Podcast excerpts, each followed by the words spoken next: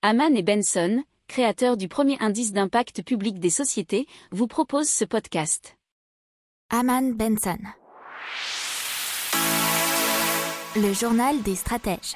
Et donc au Danemark, euh, la première banque danoise, la Danske Bank, va appliquer des taux négatifs pour les dépôts bancaires qui vont dépasser les 100 000 couronnes, ça fait à peu près 13 500 euros. Et cela dès le 1er juillet 2021. Ce taux se situera entre 0,6% pour les particuliers et 1% pour les entreprises.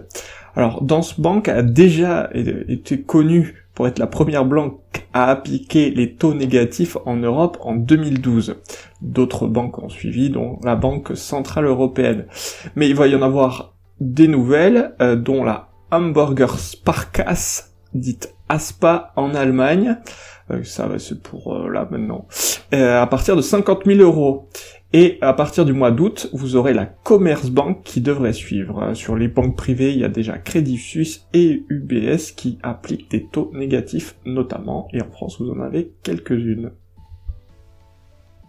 N'oubliez pas de vous abonner au podcast, mais pourquoi pas aussi à notre newsletter La lettre des stratèges qui est gratuite, vous en trouverez dans les infos de l'émission, mais aussi sur notre site internet Aman Benson Stratégie, rubrique média La lettre des stratèges.